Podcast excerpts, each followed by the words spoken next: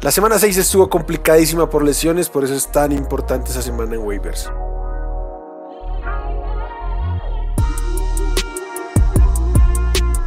Esto es el podcast de Hablemos de Fantasy Football. Toda la información que necesitas para dominar tu liga de fantasy.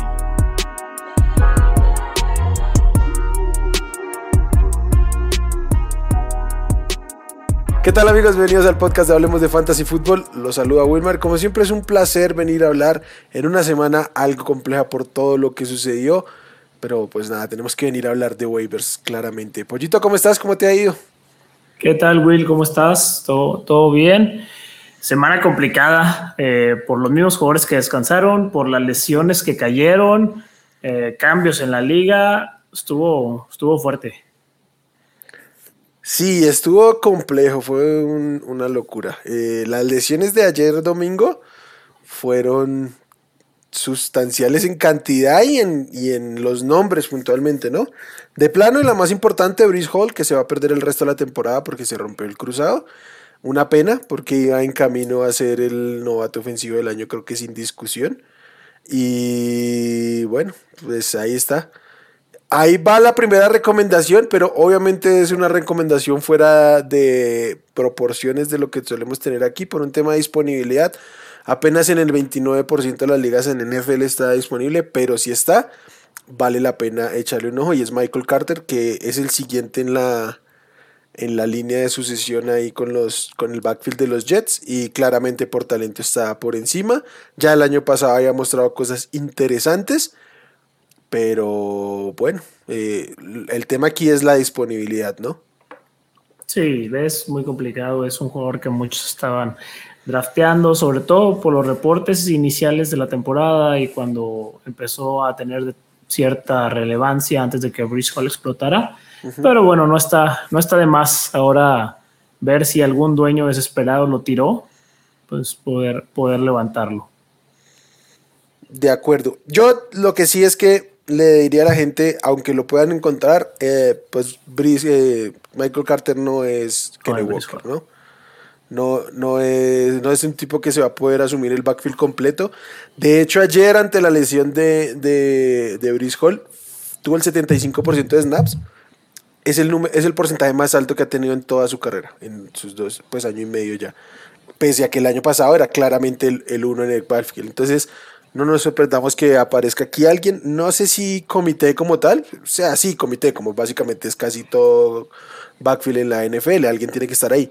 Pero pues con más oportunidades de las que quisiéramos para, para pues un handcuff tan claro como, como parece ser Michael Carter. Y, pues un tema de tamaño, fundamentalmente creo que está el, el tema con él. Además que si ayer llegó al 75%, pero es que fueron muy poquitas las jugadas ofensivas ayer. Este, ese 75% fueron 40 snaps, que fue los mismos que tuvo contra Cleveland y ese día apenas fue el 60%. Entonces, claramente hubo menos volumen eh, en jugadas ayer, pero pues bueno, es el uno de su equipo y si está disponible hay que ir por él. A mí personalmente me parece que la prioridad, y aquí sí entra en rango, pero aunque estuviera Michael Carter disponible, yo preferiría a a running back de los Baltimore Ravens que este sí está disponible casi en el 90% de las ligas de la plataforma de NFL y claramente se vio muy superior en talento y en desempeño a lo que es eh, Kenyan Drake. Promedió arriba de 4 yardas, mientras que Kenyan Drake no promedió ni siquiera media yarda por acarreo. Una vergüenza absoluta. Es que, a ver, Gus Edwards hizo lo que J.K. Dobbins debió haber hecho. No volver a jugar hasta que realmente estuviera recuperado. Eh, sí. O sea, Gus Edwards se, lo espera, se esperó o lo esperaron, pues todas estas seis semanas y no se puso a bravuconear con gente que sí, el, que sí podía hacer cortes y que sí, quién no. Y a J.K. Dobbins ahora le va a costar otros cuatro partidos, mínimo. Eh, sí, preocupa un poquito el tema de los snaps, pero yo asumiría que eso tiene que ir en ascenso, ¿no? De 64 snaps, este, José Edwards estuvo en el 23. Fue claro líder en snaps, eh, pero pues fue muy parejo, 23, 20 y 17 con Justin Hills y, y Kenyan Drake, pero pues líder en acarreos. Eh, targets no hubo, pero es que targets no hay en esta ofensiva para ese backfield, eso ya se sabe. Entonces se ve bien, ah, se ve sano y va a ir en ascenso en la medida en que agarre el ritmo.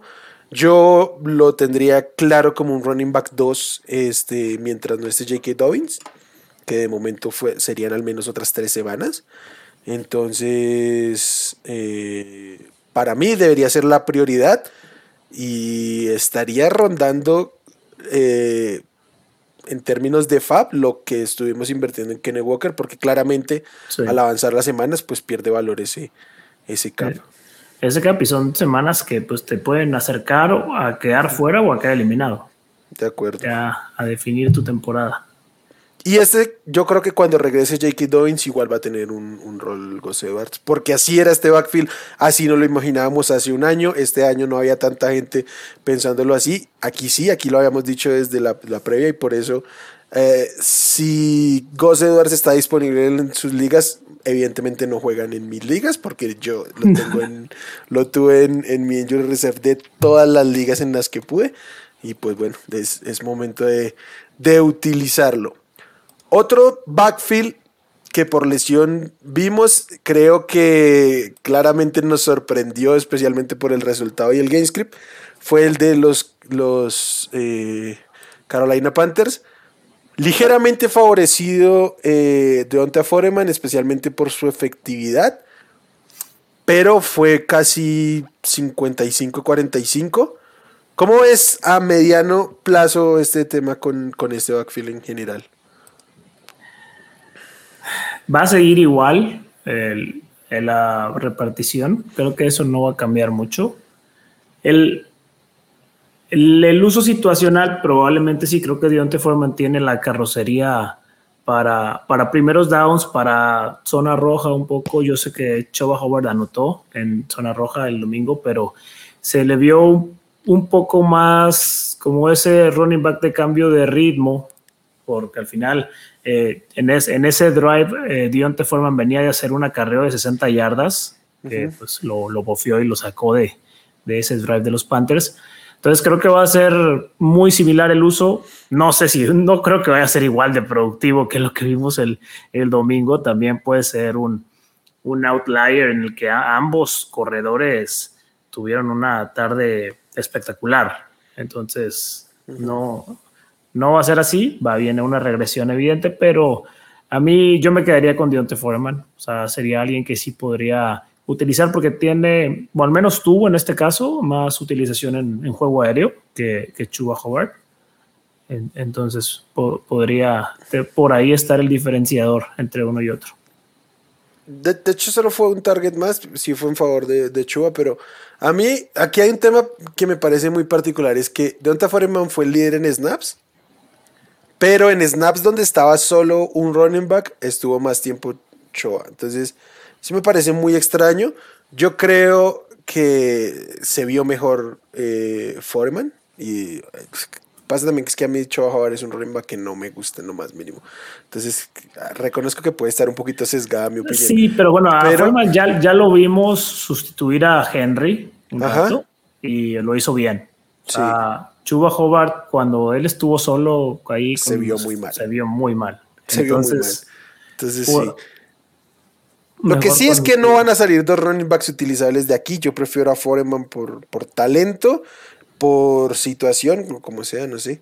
Entonces, pues, creo que va a estar rondando el borderline del top 24. O sea, running back 2 muy bajo o running back 3 alto va a ser Foreman. a estas alturas lo firmas.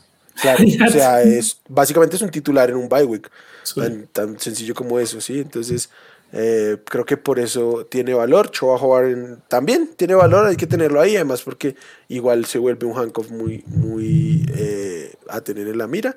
Porque pues aquí este backfield sí no va a cambiar, o sea, no va a aparecer alguien más y no va a regresar nadie de lesión, que es un poco lo que pasa con los dos que ya, que ya hablamos. Eh, el otro que tengo aquí está en el Aljair, los Falcons corren, corren, corren y corren, ese es su esquema ofensivo. Y pues él es el líder de este backfield, cualquier cosa que esto signifique. Ah, tiene su upside limitado porque anota muy poco y no, no es tan eficiente, apenas 3.3 yardas por acarreo. Pero pues, es el líder de un backfield y hay que tenerlo en la mira. Y de un backfield que corre mucho. Exacto, tiene volumen. Entonces, sí, para, para perjudicial de, de Drake London y de Kyle Pitts. Sí, de acuerdo. Y en general es el más utilizado, ¿no? Yo creo que es difícil que se saque encima por completo a Huntley y a, Williams, pero, pero pues creo que no es despreciable la ventaja que le saquen porcentajes. ¿Cómo? Y en cuanto llegue Cordarel Patterson los va a patear a todos. Eh, eso sí, eso sí. Entonces, pero de momento y sobre todo tapando huecos en Vice en este, en este momento de la temporada, pues hay que tenerlo ahí en la, en la mira. Eh, vámonos a los receptores. Creo que aquí hay un nombre súper claro y creo que casi que único. Wandal Robinson, wide receiver de los New York Giants Football, que está en 6-1, y que vio en aumento sus snaps, su volumen, sus, sus recepciones y sus números pues son menos espectaculares que hace una semana porque no anotó. Entonces, salió golpeado un poco. Sí, pues es jugador al que siguen midiendo mucho en términos del contacto y todo. No está jugando eh, en el volumen que, que, uno vería de un wide receiver claro uno, que lo es. Creo que es. no, y debe de aumentar, porque bueno, ahora ya los pass catchers se van limitando. Ve el, el Tyrant Bellinger, no volver a jugar en el año, posiblemente. Posiblemente. Por, el, por, el, piquete, por el piquete de, de ojos que le, que le hicieron. Por favor, jugadores, pónganse visores para que se eviten esas cosas. Eh, entonces, bueno, ahí hay. Eh, Bellinger se estaba haciendo de la confianza de Daniel Jones y pues son, es un hueco más ahí que Wandel Robinson. Targets para él, pocos, pero. Sí, eh, no, Terry quiere en, aumento y además hay una cuota de talento, explosividad y queda cierto upside. Entonces, a ver qué. Y el calendario de los Giants favorece que puedan estar anotando un poco más de lo habitual. Tengo un nombre aquí que te quiero cuestionar. Más que recomendar, quiero saber qué opinas de él. Paris Campbell, segunda semana con 11 targets. Pero hay un tema, y es que fue nombrado Sam Ellinger como coreback para el resto de la temporada. Eh, Tank por no sé quién, pero los Colts lo han hecho de nuevo. ¿Qué opinas? ¿Crees que por volumen, de lo mostrado hasta ahora y sobre todo la distancia que les hablaba Alec Pierce esta semana, Campbell es opción a tener una mira? Yo creo que no. Si, Mike, si Michael Pittman me preocupa un poco. Porque creo que lo va, se va a mantener un poquito por, por talento. Por talento. Pero ese techo que le veíamos está, se esfumó por completo. ¿Correrías a venderlo? Sí, pero no sé si cerraría un trato porque no creo que me vayan a ofrecer. Sí, está el problema, ¿no? Que, tanto valor de mercado tiene hoy por hoy. Pero eh, a, un precio justo, no a, a, tipo a sacarle mucho valor porque se sabe que no se puede. Sí, no, o sea, la venta era cuando tuvo los 16 targets. Pero en ese momento no sabíamos que, se iba a bajar, pero no sabíamos que le iban a quitar de encima a, a Matt Ryan, que sí que está jugando mal, pero vamos, Sam Ellinger de ninguna manera es un upgrade en la posición. Y cualquiera que lo haya visto jugar debería saberlo. Pero este. Y además, sobre todo, como, como pasador chance y se vuelve una ofensiva más interesante con él moviendo la bola por tierra. Que de hecho, no lo vamos a recomendar aquí porque no es lo habitual, pero si es super flex, eh, levanten a Sam Ellinger sí o sí. sí, le va a quitar todos ya a Jonathan Taylor. Claro. Y este es otro tema. En Dynasty, a vender ya a Jonathan Taylor? Porque yo digo sí, de una ya. bueno, es que yo, lo vendía desde principio de año, pero. Ok, yo igual. O sea, el balón de Jonathan Taylor en Dynasty era, o sea, absurdo. Sí, va, va, va. Estoy de acuerdo completamente. Eh, venga, de, aquí debería decir de, este mismo equipo que Dion Jackson dejó claro que no está. Los que creían que por su desempeño en una semana le iba a quitar el rol a, a pues no va a pasar. Saludos a mi amigo Adrián Alpanseque. Pero este, no, Dion Jackson estuvo ahí por descarte. Si aún lo tienen en alguna liga, tírenlo con la mayor confianza del mundo. Ni siquiera es un handcuff hoy por hoy. Entonces, eh, suéltelo. preferiría tener tipos como como Rashad White, a Isaiah Pacheco, que no me gusta nada, preferiría tenerlo ahí, por ejemplo. Y, bueno, entonces, Chuba Howard. como eso. Chuba Howard, obviamente. Sí, todos los que ya nombramos hoy, claramente. Entonces, sí. Eh, ¿Qué más? No, no tengo más, más receiver. Tengo un Tyren. Un Tyren que es Greg, Dulcich de los Broncos. Segunda semana como profesional. Y bueno, se registró clara ventaja sobre los snaps de su equipo. Bueno, no tan clara, pero sí. Eh, y tuvo la no despreciable suma de nueve targets. Greg Dulcich llegó para quedarse en estos anémicos broncos, que pues ahora les queda eso, o sea, también tienen, tienen tanta presencia el, el tight end porque no están generando jugadas, eh, jugadas largas, pases largos, entonces pues ahí es donde dentro de lo malo, lo bueno, y hay que aprovechar este eh, a Greg Dulcich, ya ante, ante tanta decepción con los Broncos que pues se rumora que si pierde Hackett en Londres lo corren. Entonces, que se, quede, en Londres, no tengo el más mínimo podría, podría ser algo bueno para Broncos que, pierdan el fin de semana. Qué desastre, pero bueno. Sí, hay que. Y en esta, en esta compleja situación con los Tyrants, eh, un tipo que te da nueve targets, eh, venga para acá. No, además en Yoku lo pierdes cinco semanas. Eh, se va en Yoku cinco semanas, entonces tienes que cubrir. Lo tiras, ¿no? Sí, sí. No, aunque sea, no es como con los running backs que lo, aguantas esas cinco semanas, de ninguna manera. Venga, eh, otro Tyren que yo creo que hay que tener en la mira, aunque no tenemos muestras de esta semana, es Silver Smith Jr que mucho de por qué está tan disponible tiene que ver con que descansó esta semana y entonces hay que tenerlo ahí en la mira. Sé que lo van a escuchar tarde, pero consejos para este, más que para este, para las siguientes semanas, ese tipo de jugadores levanten los previos al Monday Night Football. Eh, aún están disponibles, no tienen que invertir ni prioridad ni, ni FAB de los waivers para para ir por él. Entonces, pues aprovechen, básicamente eso. Así con todo, por ejemplo, lo que habíamos dicho hace durante la semana anterior, eh, la defensa de Filadelfia, cosas así. Aprovechen ese, ese espacio previo al Monday Night donde pues todo el mundo debería ser agente libre en configuraciones normales de waivers, no en las ligas del pollo que no me deja levantar jugadores los domingos. Este, venga, pollito, coreback, eh, Daniel Jones, creo que súper sólido, coreback 9 de la temporada. Corre, mueve una ofensiva muy interesante de, de Brian Dable y pues sigue produciendo en un equipo ganador. Equipo ganador, coreback ganador, vaya, ya hasta lo van a ver bonito a, Daniel Jones. Eh, sí, coreback, eh, híjole, pues no, no creo que. Ya mencionaste a Ellinger. Eh, y esta semana solo hay dos buys. son los Chargers y los, y los Chiefs. Entonces tampoco es tan, tanto que haya que, buscar realmente. Venga, pero, pero sí, pero tipo Daniel Jones, yo preferiría en este momento para el resto de temporada tener a Daniel Jones que a Russell Wilson, Aaron Rodgers, ah, claro. Matthew Stafford. Russell Wilson y, Aaron Rodgers tienen que estar en, los waivers, tirados. tirados. Eso no. Tom Brady todavía no me rindo. Pero, pero por Daniel Jones voy, eh, jalo. Sí. Ok. Sí, sí. O sea, no, no lo tiraría para ponerme a streamear. Bueno, de pronto yo sí, pero puede que no sea obligatorio tirarlo para ponerse a streamear. Pero si está disponible en el Jones, el Jones tiene upside para toda la temporada. Porque, a ver, muchos levantaron a Tua esta semana y Tua fue un desastre.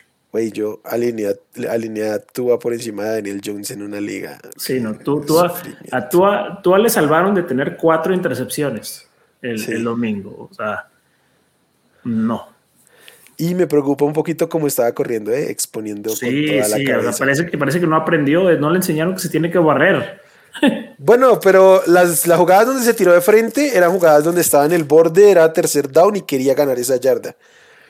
Pero, no está en las condiciones. Pero, pero sí, debería haberlo evitado. Eh, o sea, le pudo su, su afán competitivo que su... a ver, Brady es el coreback más competitivo que ha pisado un campo y no va a hacer eso por una yarda, porque sabe que le va a quitar dos años de jugar. Mm, eh, sí. Sí, lo ha hecho, ¿eh? Lo ha hecho en cuarta y uno. Pues es que fueron dos, las, dos jugadas donde expuso el físico fueron terceros downs para, para salvar el, el, el, ¿qué? Eh, la serie ofensiva, básicamente. Entonces, yo creo que no debió haberlo hecho, pero entiendo un poquito el razonamiento de por qué jugársela así. O sea, si se deslizaba, iba a quedar dos yardas atrás. Tan sencillo como eso. Pero venga, venga. Eh, y ya, creo que esas son básicamente las opciones de waivers. Son muchas. Ninguna es Kenneth Walker. Creo que no vamos a tener ninguna más en la temporada. pero hay cosas muy interesantes eh, ahí. Uh, si juegan Dynasty, empiecen a lanzar todo. Reporte rápido. Eh, acá salió reporte que James Robinson tiene una lesión de rodilla. Entonces, que es motivo por el cual Travis Etienne ha estado teniendo gran mayor. Eh, a ver, yo estoy diciendo lo que nos Ese no es el motivo. Ese no es el motivo. Es lo que nos reporta Adam Schefter. Entonces. Ese no es el motivo. El motivo es porque eh, es un mejor running back, siempre lo ha sido. y sencillo como eso. Pero ojo, porque si se pierde tiempo, creo que no difícilmente este se convertiría en un backfield únicamente de Troy Etienne. No, creo que los Jaguars se pongan en eso, más allá de que quizás no, deberían. Pero bueno, no, porque si son un equipo perdedor, un comité está bien. Pero en, distancias cortas, después de, después de por ahí que tuvo ese, ese fumble raro en el que aventó la bola hacia la zona de anotación. Sí, pero es virtud del defensivo ahí. Pero quiero decir es que si en algún momento James Robinson se, se pierde tiempo, habría que tomar en consideración a Michael Hasty, que es el, siguiente ahí en línea. Eh, no creo que sea momento siquiera de tenerlo en roster, pero, pero a estar monitoreando este tipo de reportes sobre James Robinson. Y creo que es, creo que es todo. Y ya está, Pollo, eso es todo. A ti y a todos, pues suerte con sus reclamos de waivers. Sí, esperemos que, que me puedan quedar algunos, porque sí, hay, así como hay ligas buenas, hay una creciendo por la calle de la amargura. Entonces hay que, hay que reponer el camino o al menos eliminar a otros equipos. Sí, dañar el camino. Yo le digo que estoy 0-6, ya estoy pensando en dañar caminados y ya empecé con el primero esta semana. Ahora vamos a ganarle a todos los que puedan que no puedan clasificar. Pero bueno, gente, ya saben, aquí comentarios, suscripciones eh, y cualquier cosita que nos quieran dejar y en, redes, arroba Hablemos Fantasy y hablemos de Fantasy Fútbol para que nos, en Facebook, para que nos presuman, pues ahí lo que les caiga de waivers, igual como siempre, a mirar que dejaron caer eh, en la basurita sus, sus rivales. Pollo, qué gusto como siempre. Un gustazo, Will. Chao. Chao. Bye. Gracias por escuchar el podcast de Hablemos de Fantasy Fútbol. Para más, no olvides seguirnos en redes sociales y visitar hablemosdefutbol.com.